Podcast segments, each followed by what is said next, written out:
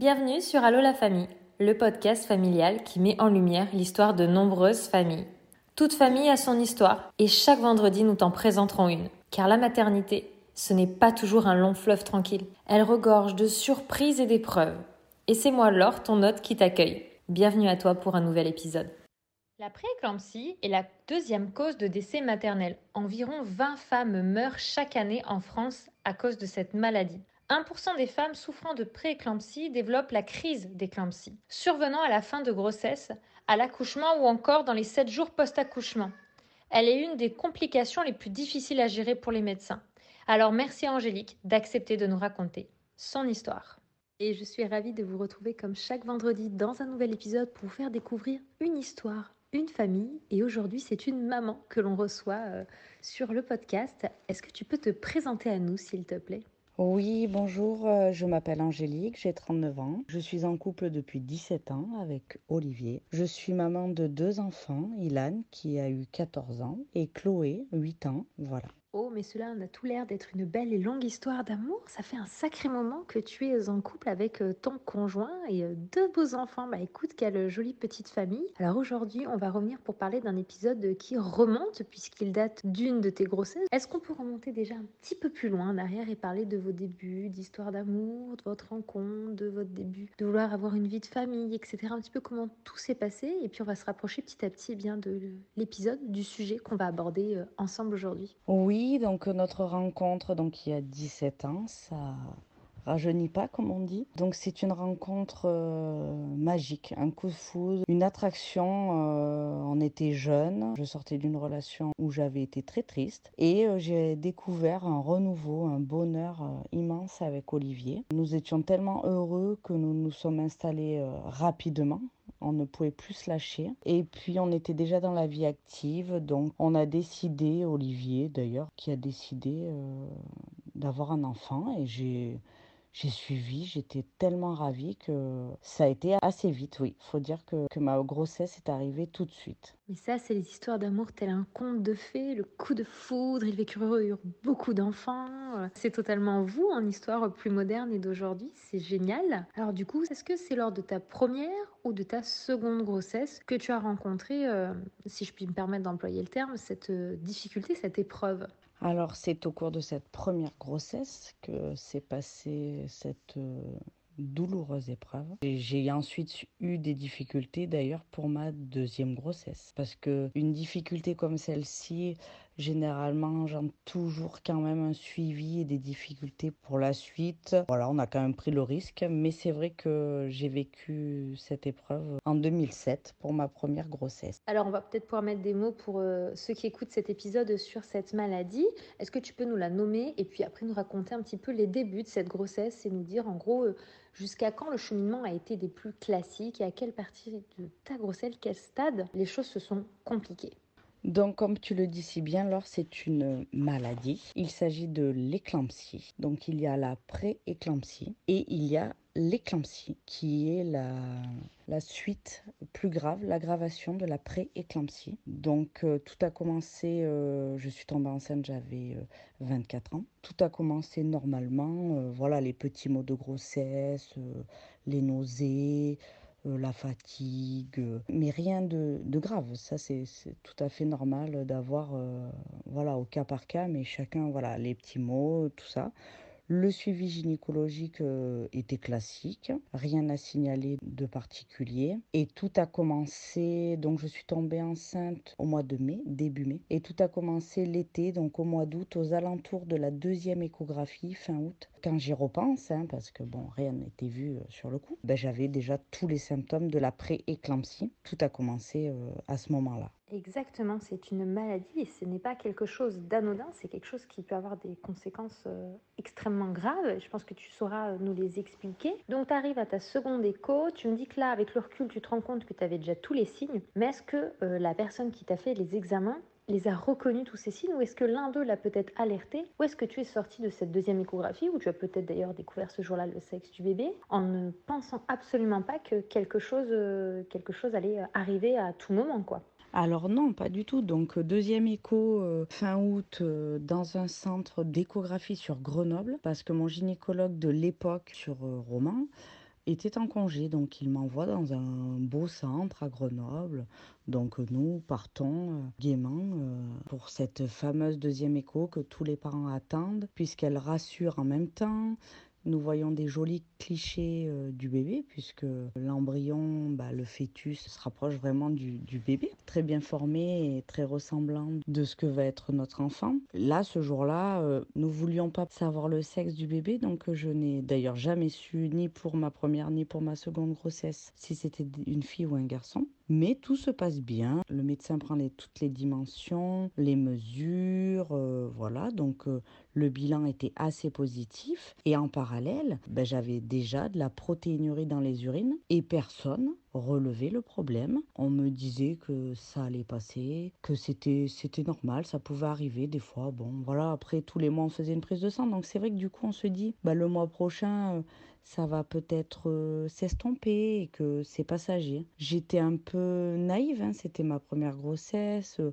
j'étais relativement en forme, donc euh, c'est vrai qu'on ne se pose pas trop de questions. Et comme c'est quelque chose qui n'arrive pas tout le temps, les gens ne connaissent pas cette pathologie et du coup ne t'alertent pas. Il n'y a aucune prévention qui est faite là-dessus. Aujourd'hui, j'en profite pour faire de la prévention puisqu'il faut diffuser ce message et alerter de la protéinurie dans les urines. Oui, ça ne peut ne pas être grave, mais ça peut être très très grave. Donc il ne faut passer à côté de rien du tout et être très vigilant. J'ajouterais même qu'on fait confiance à l'équipe médicale qu'on a en face de nous. C'est leur métier. Ils accompagnent des femmes enceintes tous les jours. Ils font des échographies tous les jours. Ils surveillent les analyses de sang tous les jours. Donc toi, c'est pas ton métier. Tu as des professionnels en face de toi. Tu leur fais entièrement confiance. Et comme tu dis, c'est ta première grossesse. Tu n'as absolument pas été sensibilisé sur le sujet.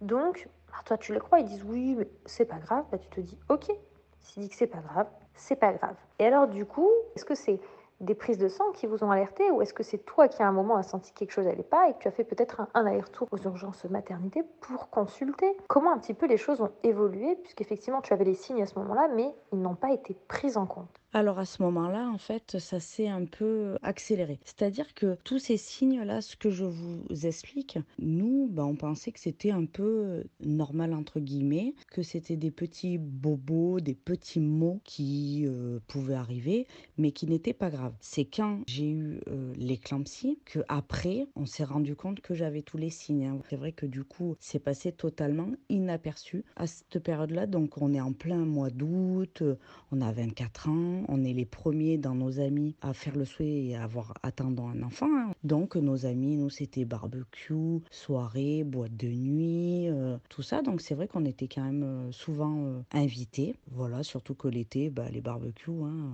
c'est régulier. Donc j'avais subi une, une opération, une chirurgie laser pour la myopie. Donc je voyais très très bien depuis plusieurs années. Et c'est vrai que le soir, quand je rentrais, j'avais ma vision qui avait vraiment mais tellement baissé que du coup, quand j'avais le volant, je m'arrêtais. Ça m'est eu arrivé une fois de m'arrêter pour donner le volant à mon conjoint parce que ça me gênait. J'avais une petite tache dans l'œil et ça, ça a vraiment été euh, l'élément euh, qui m'a vraiment alerté. Mais pareil, c'est la grossesse, la fatigue, ça va revenir euh, après la grossesse. Et puis il y a eu aussi une prise de poids, donc je suis quelqu'un de très mince et c'est vrai que ce mois-ci, j'avais pris 5 kilos alors que bah, c'est l'été, salade, grillade, pastèque, fruits. Enfin voilà, je veux dire, rien de, de fou, quoi, hein, aucun excès. Donc j'avais euh, la vision, la prise de poids, la protéinerie qui était toujours là. Donc la tension, ben, elle se faisait euh, coquine puisqu'elle n'était jamais élevée. J'avais les mains et les pieds gonflés, mais on pensait que c'était la chaleur. Donc voilà, ça c'était vraiment le début au niveau du cinquième mois. Hein. Donc on est quand même assez tôt dans la grossesse, il reste quand même encore plusieurs semaines, mais personne s'alerte. Mais c'est ça qui est le plus affolant, c'est que quand même ton premier n'est pas si pas si âgé que ça.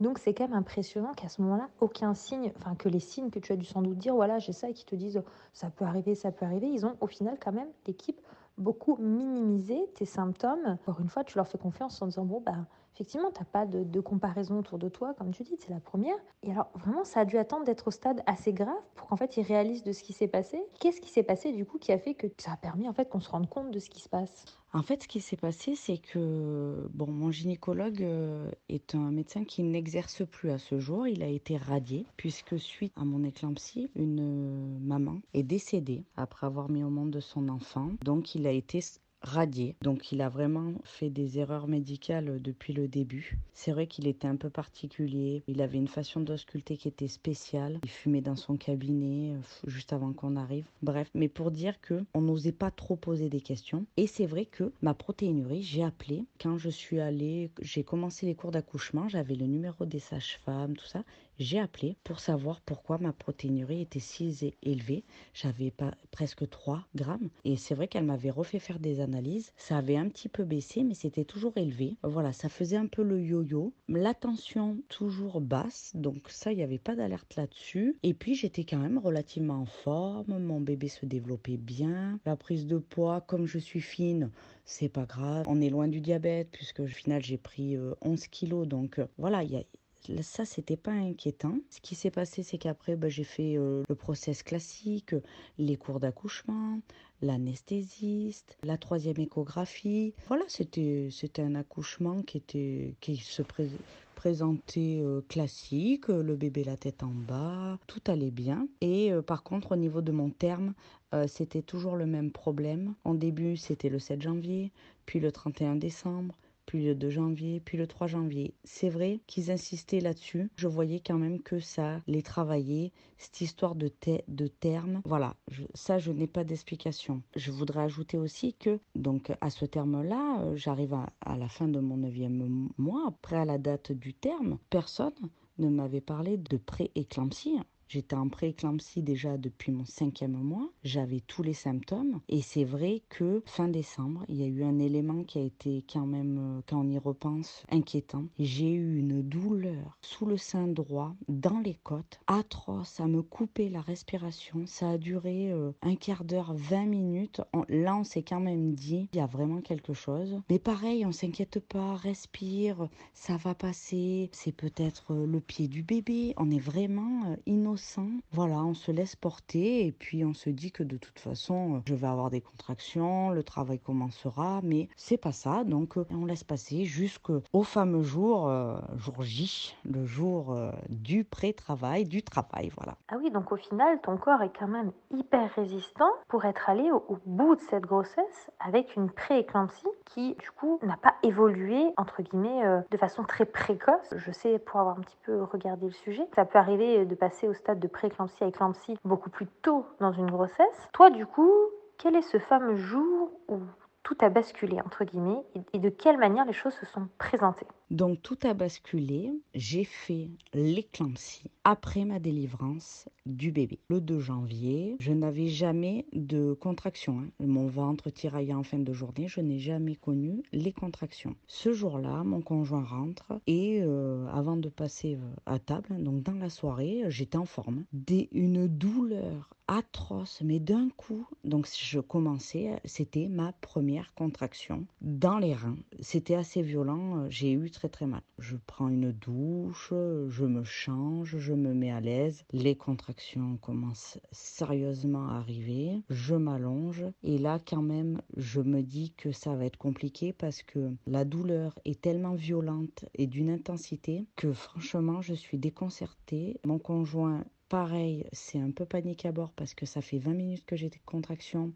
et déjà c'est très très compliqué à supporter. Ben on réfléchit pas, hein on y va, la valise de toute façon était prête, j'arrivais à mon terme. Donc euh, on part à la maternité. J'espérais juste pas faire 50 allers-retours, que ça soit des fausses alertes. Donc euh, nous voilà, on file à la maternité, euh, la douleur insoutenable que dans les reins. Donc j'avais très mal aux jambes, j'arrivais plus à marcher et ça faisait une demi-heure que j'avais des contractions. Donc arrive à la maternité, la sage-femme me prend tout de suite en charge. Ce soir-là, eh ben il n'y a eu aucun accouchement et heureusement pour moi, puisque j'avais toute l'équipe médicale à mon chevet et qui se sont super bien occupés de moi. C'est vrai que l'hôpital de Romans, on peut dire ce qu'on veut, mais pour mes deux grossesses qui ont été compliquées, notamment la première avec l'éclampsie, ils ont été formidables. Donc j'arrive, pareil, euh, prise de contact, tout ça, ça se passe super bien jusqu'à ce qu'elle me prenne la tension. J'avais 18 de tension. Donc là, euh, on va voir le gynécologue qui me fait une échographie. La deuxième choc, le liquide amniotique euh, est insuffisant. Donc il faut que ça aille vite. La douleur, toujours là, euh, ça devient très compliqué. J'ai des nausées, je vomis même. En fait, en une heure de temps, euh, j'avais déjà des contractions de fin de travail. Par contre, j'étais dilatée à 1. Voilà, ça en est là. C'est accéléré rapidement. Au bout d'une heure, pareil, je continue à vomir de douleur parce que ben, les, contractions sont très très fortes. Hein, donc, on ne comprenait pas pourquoi c'était aussi violent. Donc, elle explique que c'est normal, que la douleur est tellement violente que ça apporte des nausées. Et je passe de 1 à 9 en une heure. Donc euh, c'est assez, assez, rapide. Et tout de suite, eh ben, euh, allez, on y va. Hein. Donc euh, 4 poussées, il en est là. Donc là, ça se passe super bien. Enfin voilà, délivrance, soulagement, émotion on pleure, on est content, on découvre qu'on a un merveilleux petit garçon. Voilà, donc à ce moment-là, euh, c'est normal, hein, entre guillemets. Et là, tout a basculé, tout a basculé. Puisque quand on me met le bébé sur mon ventre, je sens tout de suite que j'ai une douleur dans le bras. Donc le bras qui me fait tellement mal, mais tellement mal.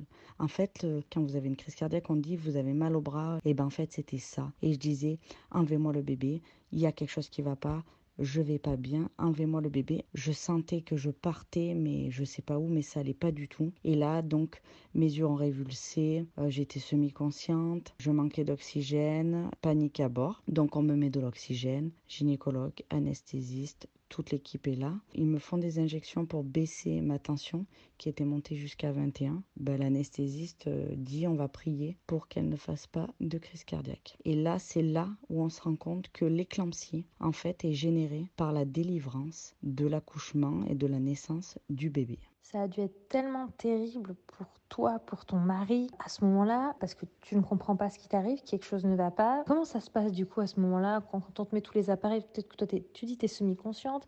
Est-ce qu'on t'a expliqué? Est-ce que tu te souviens?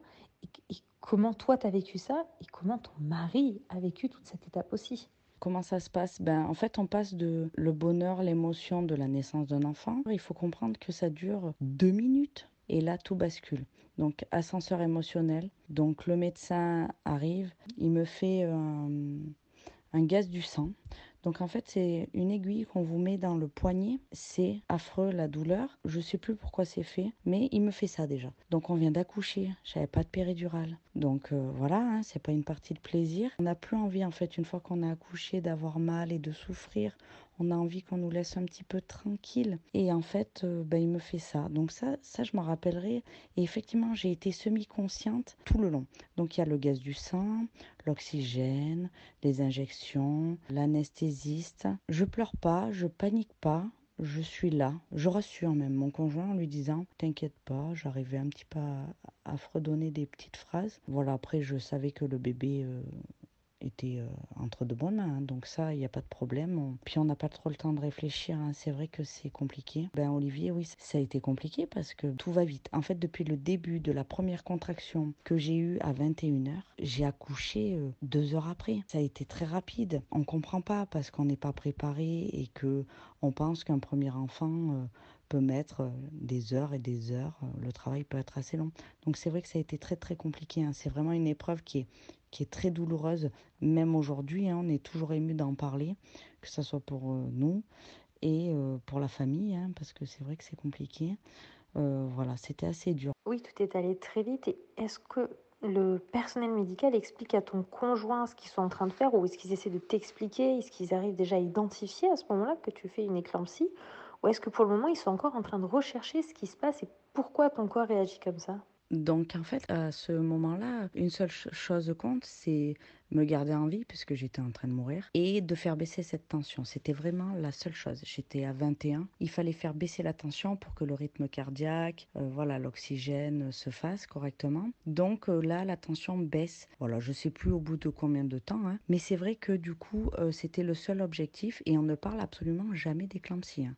J'avoue que l'équipe médicale était très paniquée, surtout que la sage-femme, c'était son premier accouchement. Elle a été remarquable, mais à ce moment-là, c'était ça. Et on me fait une prise de sang qui part bah, au labo de l'hôpital. Euh, voilà, mais on ne parle jamais d'éclampsie. D'ailleurs, on ne sait pas ce qui se passe. Hein. Voilà, on pense que c'est une complication euh, post-délivrance. Donc là, je ne sais pas de quelle manière c'est formulé, mais en tout cas, la chose est énoncée. Ton pronostic vital est engagé. Donc là, en fait, tu passes du plus beaux moments de ta vie à te dire que tu vas peut-être jamais euh, voir la suite de l'histoire et que ton mari va se retrouver à perdre sa femme le jour de la naissance de son fils. C'est quand même extrêmement grave. Et tu me dis que le mot n'est toujours pas mis. Alors peut-être parce que justement l'équipe n'avait pas euh, pu voir euh, tous ces signes d'alerte qu'il y avait dans ton, peut-être que c'était noté ou pas d'ailleurs dans ton dossier qu'ils ont pu peut-être lire. Est-ce que du coup ils attendent le retour de la prise de sang? Est-ce qu'une fois que la tension rebaisse, bah, il y a un peu plus de temps et plus de, de possibilités de prendre du recul pour voir ce qui se passe? Alors oui, je, je, pense qu'ils savaient que ce qui se passait, hein, puisque bon, c'est quand même euh, leur métier, qu'il n'y en a pas beaucoup, mais c'est vrai que ça arrive. Et à ce moment-là, en fait, euh, je vais mieux, mais je vais mieux d'un coup, c'est-à-dire que je suis passée de je vais mourir à je vais mieux. Donc on me fait euh, les soins, j'avais quelques points de, suture. Le bébé est habillé. On passe vraiment du cauchemar à ben on revit. Ben je vais mieux, donc tout va bien. À chaque fois, c'est un soulagement. À ce moment-là, je reste en surveillance en salle d'accouchement, comme euh, ils nous gardent un petit peu après chaque accouchement. Hein. donc euh, voilà, ça se passe plutôt bien. Tout de suite, elle me dit redressez-vous un petit peu. Enfin, j'allais vraiment, mais mieux. Et à ce moment-là, Olivier, au bout quand il voit que tout va bien, il me dit ben, tu vas te moi je vais rentrer prendre une douche, dormir une heure et puis je reviens. À ce moment-là, tout se passait bien et on attendait toujours les analyses de sang qui n'étaient pas encore revenues. Toi, dans ta tête, à ce moment-là, ça se passe comment? Comment tu, tu, vois les choses? Comment tu les perçois euh, au moment où tu le vis, justement, que, que ton mari te dit voilà, je vais aller prendre ma douche, je vais me poser une heure, je reviens. Toi, tout ce qui vient de se passer, comment tu le traduis dans ta tête? Ben en fait, on, prend les étapes les unes après les autres et c'est comme quand tu accouches que tu as très très mal hein, et que tu es délivré. Et ben en fait, euh, on passait d'un moment à l'autre, on se disait que ben, c'était passé, j'allais mieux, j'étais entre de bonnes mains et ben, c'est vrai que du coup on passe à autre chose et que je me dis pourquoi pas. Après, quand on explique, là on a l'impression qu'il s'est passé peu de temps. Il est resté quand même après auprès de moi pendant, je sais pas, presque deux heures. Voilà, oui, on explique rapidement, mais c'est vrai que là, du coup, en gros, on attendait les analyses de sang et on allait me faire remonter dans ma chambre avec le bébé. Puis, en gros, c'était euh, un mauvais épisode euh, qui était passé, c'est tout. Et alors, du coup, tu as eu tes résultats avant ou après de remonter dans la chambre? Et est-ce que ces résultats ont été euh, flagrants en termes de maladie? Dire euh, oui, là c'était une éclampsie, on est passé complètement à côté, il y a des choses qui ont été loupées. Et est-ce que du coup le corps médical est venu t'expliquer? Est-ce qu'ils ont un petit peu revu ton dossier? Comment les choses ont été euh, vues et faites à ce moment-là?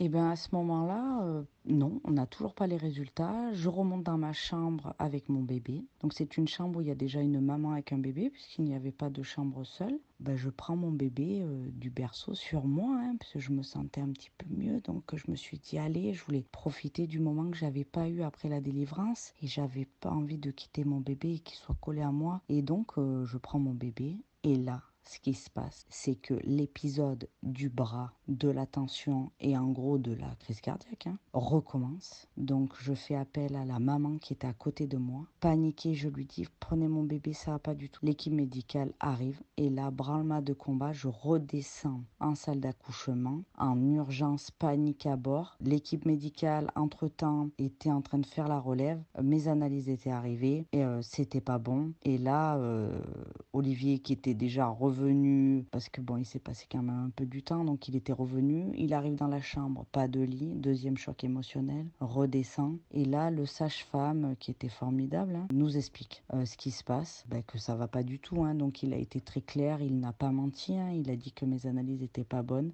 que mes organes étaient atteints, j'avais fait une crise d'éclampsie et que là, ben, c'était la suite et qu'il fallait agir euh, rapidement puisque la crise d'éclampsie, ça passe pas comme ça. Il y a des conséquences. La descente aux enfers commence vraiment puisqu'il dit il faut appeler, euh, il faut appeler sa famille. Est-ce qu'elle a de la famille? Il faut appeler. Euh, il faut appeler sa maman, qu'elle vienne de toute urgence. Donc là, comment vous dire que rien que d'en parler, c'est beaucoup d'émotions parce que à ce moment-là, concrètement, je me dis que je vais mourir et que tout va s'arrêter. C'est pas comme dans les films où on dit euh, appeler sa famille, quoi. C'est là, c'est moi et c'est réel, quoi. Donc, euh, donc là, on en est, on, en est là, ouais. Tu es en état consciente ou semi-consciente et tu te rends compte de ce qui est dit Ou est-ce que toi, c'est des choses après qu'on t'a vraiment réexpliqué, que tu as des brides de ce qui s'est passé? Parce que quand même, ça doit être pour ton corps un, tel état de, choc. Est-ce que tu arrives vraiment à réaliser quand on te dit il faut appeler sa famille, faites venir sa maman? Ou est-ce que c'est avec le recul que tu vois euh, vraiment ce qui s'est passé?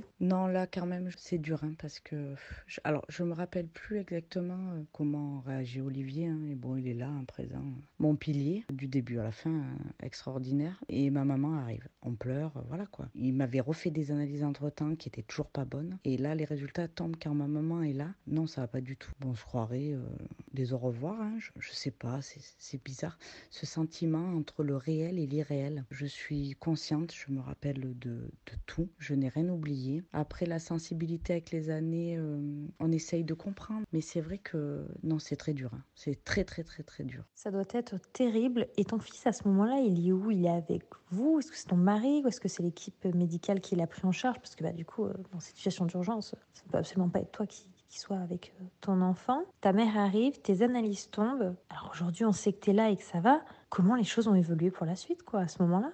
Donc le bébé, il a né et dans son berceau habillé avec euh, l'auxiliaire. Donc euh, il n'y avait pas de souci, hein, ça on n'était pas du tout inquiet. Ben rien ne va quoi, c'est la spirale. Ben on me descend en réa. Donc je file en réa. Le brancard à fond en réanimation. Euh, Olivier reste avec le bébé. Je descends avec ma maman en réa. Donc voilà, je, je vois défiler les couloirs à vive allure hein, parce que ça court. J'arrive en réa en catastrophe. On me met dans la chambre. On me branche de partout. Et là en fait, on me met du brancard sur le lit de réanimation. Euh, la sensation, j'ai des douleurs de partout. J'ai le corps qui est massacré. Là, je fais une crise de nerfs. Et là, je veux, je veux sortir, je veux, je veux que ça s'arrête. Donc, je fais une crise de nerfs en disant que j'ai mal, que c'est pas possible. Je pleure, j'hurle. Ma maman essaye de me rassurer du mieux que qu'elle peut. Voilà, l'équipe médicale essaye d'être gentille. Je pense qu'ils avaient qu'une chose à faire, c'était vite me mettre les médicaments, vite me mettre euh, tous les branchements euh, pour le cœur. Euh, voilà, on est branché de partout. Hein. Tabib de tous les côtés.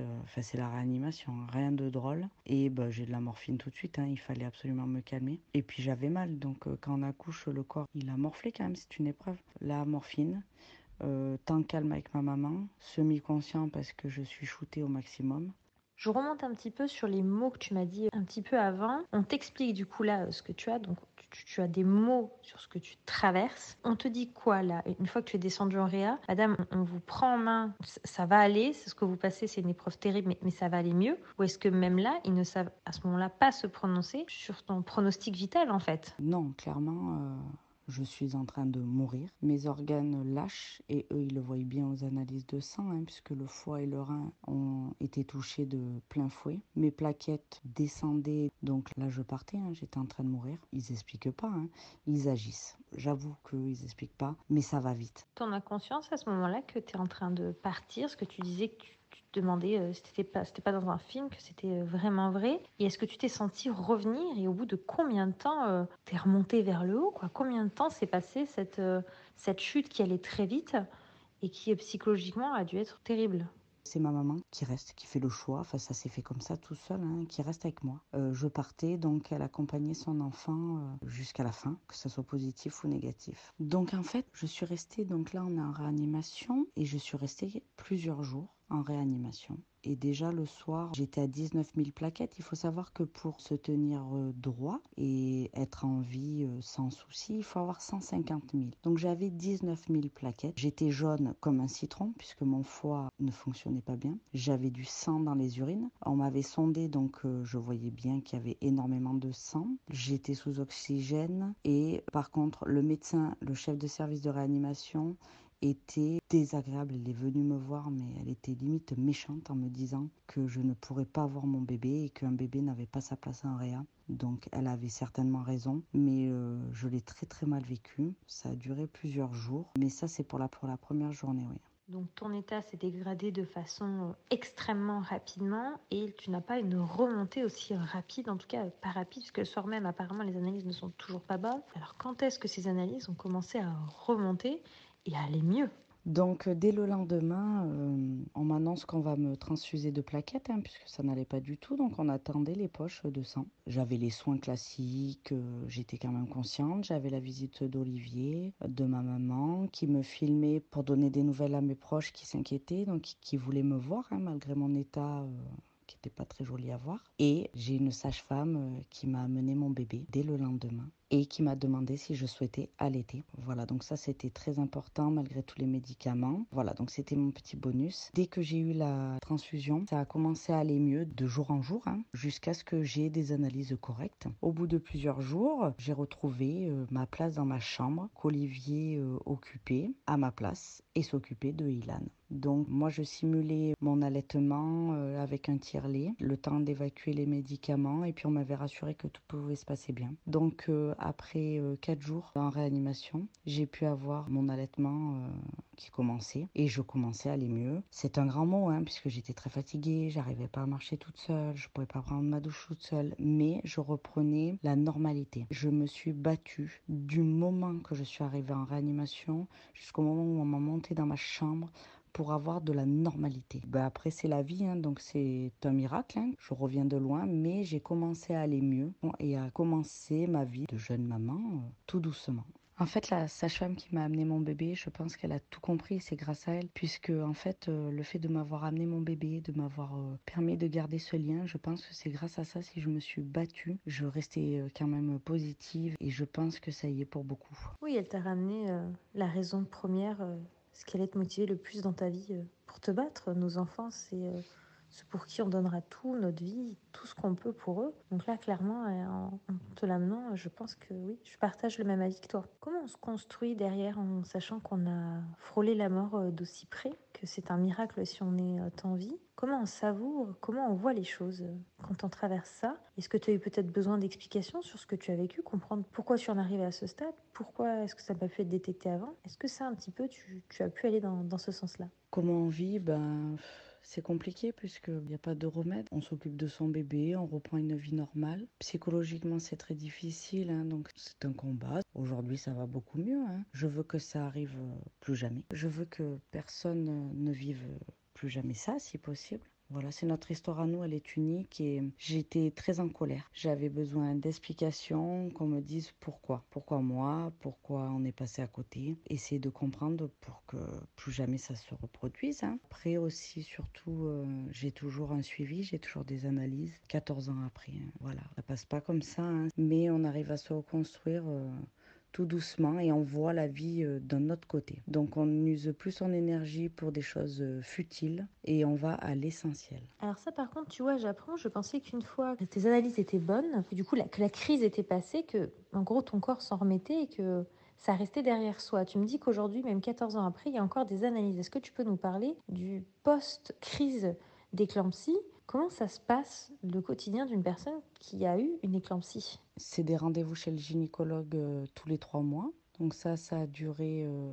cinq ans jusqu'à ce que je décide avec mon médecin, pas d'un commun accord avec mon conjoint, mais qu'après avec mon médecin, je puisse euh, essayer d'avoir un autre bébé. Donc tous les, les, gynécologues tous les trois mois. Prise de sang tous les six mois. Je suis suivie aussi pour mes reins voilà, donc ça, ça s'est assez rétabli assez rapidement. Hein. Et ensuite, quand j'ai eu ma fille au bout de 5 ans, c'est des suivis tous les 6 mois. Et actuellement, je vais donc tous les 6 mois chez le gynécologue, prise de sang tous les 6 mois. Donc euh, c'est vrai qu'on a une attention particulière. Il faut savoir que même après toutes ces années, mes reins ne fonctionnent pas comme il faudrait, donc c'est pas très grave. Hein, mais c'est vrai que du coup, cette maladie m'a engendré des analyses qui sont pas très correctes au niveau des reins. Et au niveau de mes analyses de sang en général, ça va plutôt bien. Voilà. Mais c'est vrai que ça a été très long et je serai suivie toute ma vie. Hein. Ça sera comme ça toute ma vie. Qu'il faudrait ajouter aussi, c'est que comme j'ai été transfusée, hein, je ne peux plus donner mon sang. Donc ça, c'est terminé. C'est pour ça qu'il faut donner son sang. Ça sauve des vies. Quand je vais faire une prise de sang et si on enlève beaucoup de sang, plusieurs tubes, il faut que je pompe. Voilà. Donc euh, il faut toujours quand même se justifier. Ça se rappelle à la maladie et pas très sympa. Ouais, c'est vrai. Tout ce suivi après autant d'années d'analyse euh, tous les six mois, c'est parce que tu peux faire une rechute, c'est parce que du coup ton rein, entre autres, euh, peut euh, faiblir et ne plus faire son travail suffisamment et que du coup il faudrait peut-être à ce moment-là passer en, dialyse. C'est ça en fait un petit peu la recherche de ce suivi? Bah, je sais pas en fait. Je te cache pas que je pose pas la question. Je sais que je suis suivie, que c'est comme ça, c'est des habitudes. Je prends soin de moi, hein. je, je laisse rien passer, hein. ni rendez-vous, ni analyse. Je suis le protocole. Ça se passe plutôt bien. Je pense que c'est un, un suivi. Alors je sais pas si c'est pour se rassurer ou si c'est pour d'éventuelles euh, complications. Mais c'est vrai qu'ils insistent et que je ne m'oppose pas aussi à ce suivi. Donc euh, je pense que ça sera toute ma vie et que hum, en, vieillissant, hein, puisque j'ai 39 ans, c'est important de se faire suivre hein, pour euh, toutes les pathologies du coup. Mais c'est vrai que je sais pas si dans le temps, euh, je sais pas s'il y a des cas, je n'en connais pas. Donc on va dire que non et on va positiver. on va dire je prends soin de moi. Voilà, je, je le dis comme ça. Le suivi, c'est prendre soin de moi. Et je pense que tu as parfaitement raison. Avec ce que tu as vécu, euh, tu dois avoir une relation à la vie qui doit être particulière. Et avec ce que tu as vécu, on peut du coup avoir une seconde grossesse. C'est pas euh, contre-indiqué ou est-ce que c'est que dans certaines situations? Parce que du coup, tu as eu un deuxième enfant. Est-ce que tu peux juste rapidement un petit peu nous faire un tour par rapport à ce sujet? Oui, donc euh, quand on a eu une éclampsie, il y a un risque hein, qu'on en refasse une deuxième hein, ou même une pré-éclampsie, mais on a le droit d'avoir un autre enfant. Donc il faut en être conscient, hein. c'est une décision importante, il faut être conscient des risques. Le médecin m'a donné euh, de l'aspégique, donc suite au sang, à partir de la douzième semaine.